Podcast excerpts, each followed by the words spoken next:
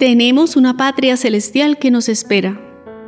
Pero mientras tanto vamos alistando el corazón para glorificar a Dios en la eternidad, glorificándolo desde ya en esta tierra con nuestras vidas. Los santos lograron en medio de todas sus fragilidades hacer de sus vidas una alabanza para Dios y por ello hacen parte del catálogo divino. Conozcamos en este nuevo episodio que santos se veneran hoy, 22 de noviembre, por los católicos.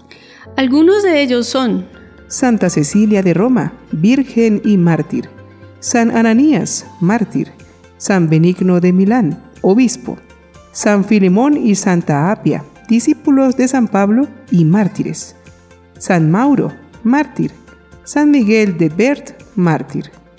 San Pedro Esqueda Ramírez, presbítero y mártir. San Pragmacio, obispo, San Rogerio, monje, Beata Tigrida, virgen y abadesa, Beato Valdigi Ojlu y compañeros mártires, Beato Bertrán Francisco, religioso y mártir, Beato Cristóbal Robinson, presbítero y mártir.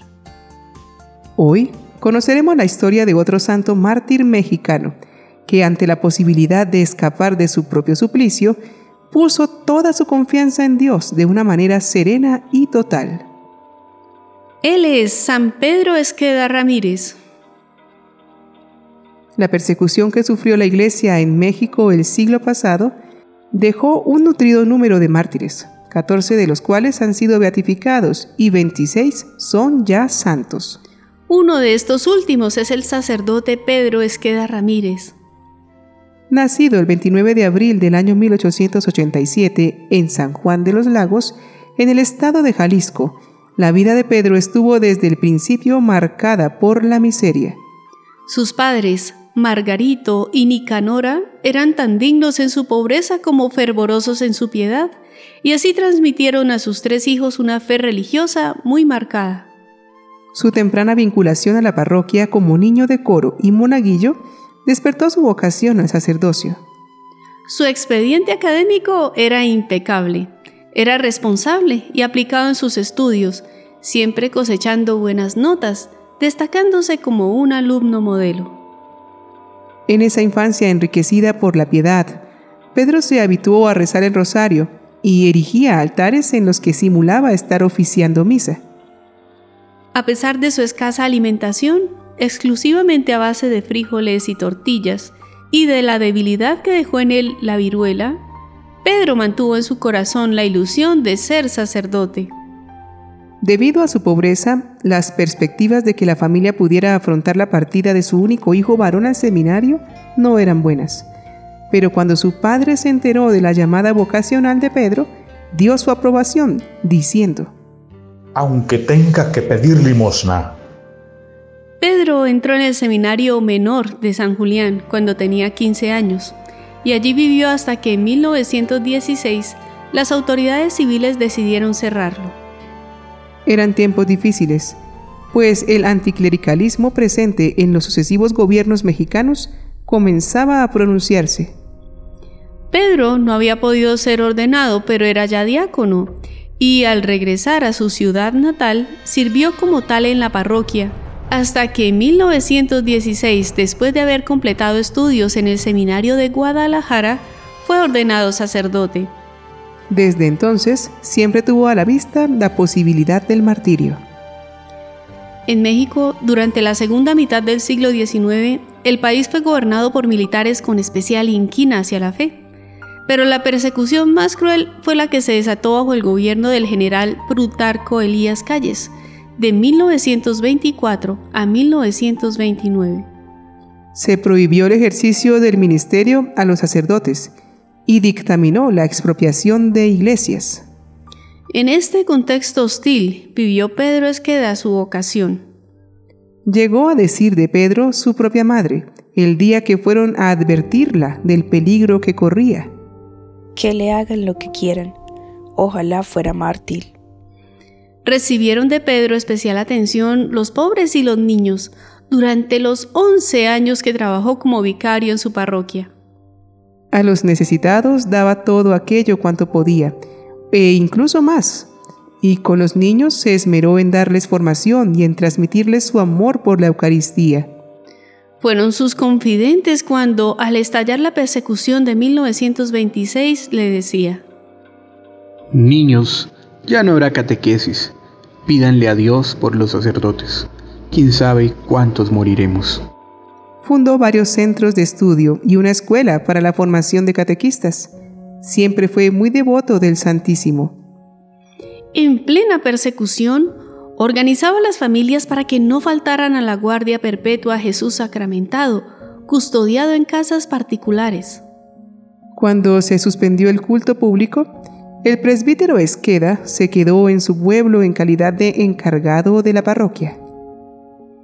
Las fuerzas gubernamentales en una feroz campaña anticlerical habían dictado orden de persecución y los fieles intentaron convencer a Pedro para que huyera a otro lugar. Solo aceptó refugiarse de manera provisional en otro pueblo, pero tuvo que volver a San Juan de los Lagos para no poner en peligro la vida de muchos fieles que se desplazaban solo para verle. Los feligreses no ocultaban su preocupación por el sacerdote. Y las anfitrionas de una casa en la que fue acogido le rogaron seriamente que escapara. Pero Pedro no estaba dispuesto a ello, y dando testimonio de su gran fe decía, Dios me trajo, Dios sabrá. Este sentimiento que reiteró ante otros vecinos en ningún modo puede ser espontáneo cuando la vida está en peligro. Estaba sentado en un corazón orante, firmemente clavado en el corazón del Padre, abierto a su gracia. Si me matan, me matan el cuerpo pero no el alma. El 18 de noviembre del año 1927, un grupo de soldados llegó a su escondite para detenerlo. Desde el momento de ser apresado fue duramente golpeado, dejándole herido el rostro. Arrastrado a la fuerza, uno de los militares le gritó, Ahora ya estarás arrepentido de ser cura. Pedro contestó, No, ni por un momento. Poco me falta para ver el cielo. En un oscuro cuarto, sufrió pacientemente la fiereza de los azotes y otras crueldades que le ocasionaron la fractura de uno de sus brazos. Pero sin duda el tormento más doloroso fue ver profanados ante sí los objetos sagrados, destruidos los ornamentos y saqueado el archivo parroquial. Las incesantes vejaciones martiriales duraron hasta el 22 de noviembre. Ese día fue sacado de su prisión para ser ejecutado. De camino, los niños rodearon al padre Esqueda, que insistentemente repitió a un pequeño que iba junto a él. No dejes de estudiar el catecismo, ni dejes la doctrina cristiana para nada. Y en un pedazo de papel escribió sus últimas recomendaciones para los catequistas. Lo sacaban de la ciudad, maniatado y lleno de heridas, para quemarlo vivo, y habían construido una pira de madera para ello. Pero al ver que por las torturas no podía mantenerse en pie, le obligaban a subir por sí mismo un árbol, con la intención de quemarlo allí. Aunque lo intentó, no lo logró, pues por la fractura no podía treparse. Entonces un oficial lleno de ira por no poder ajusticiarlo en la pira encendida, sacó su pistola y le disparó tres veces. El sacerdote tenía 40 años. Algunas personas piadosas lo sepultaron en Teocaltitán. Después, sus restos fueron trasladados a San Juan de los Lagos. Fue beatificado el 22 de noviembre de 1992 y canonizado el 21 de mayo del año 2000 por el Papa Juan Pablo II, junto a otros 26 religiosos y laicos mexicanos mártires de la guerra cristera. Pidamos al Señor que nos dé valor para dar testimonio de nuestra fe.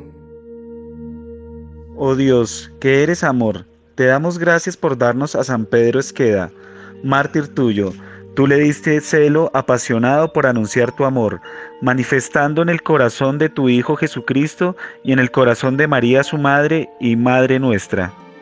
Gracias, porque le diste una fortaleza tan grande que derramó su sangre como testigo de tu amor. Te pedimos por su intercesión, nos concedas también a nosotros poder contemplar, vivir, anunciar y ser testigos de tu amor. Amén. El testimonio no es algo que brota en el momento de la prueba. Más bien se va construyendo en el día a día de un encuentro con Jesús, y de esa amistad con Dios van surgiendo nuevas actitudes, sentidos y horizontes para la vida.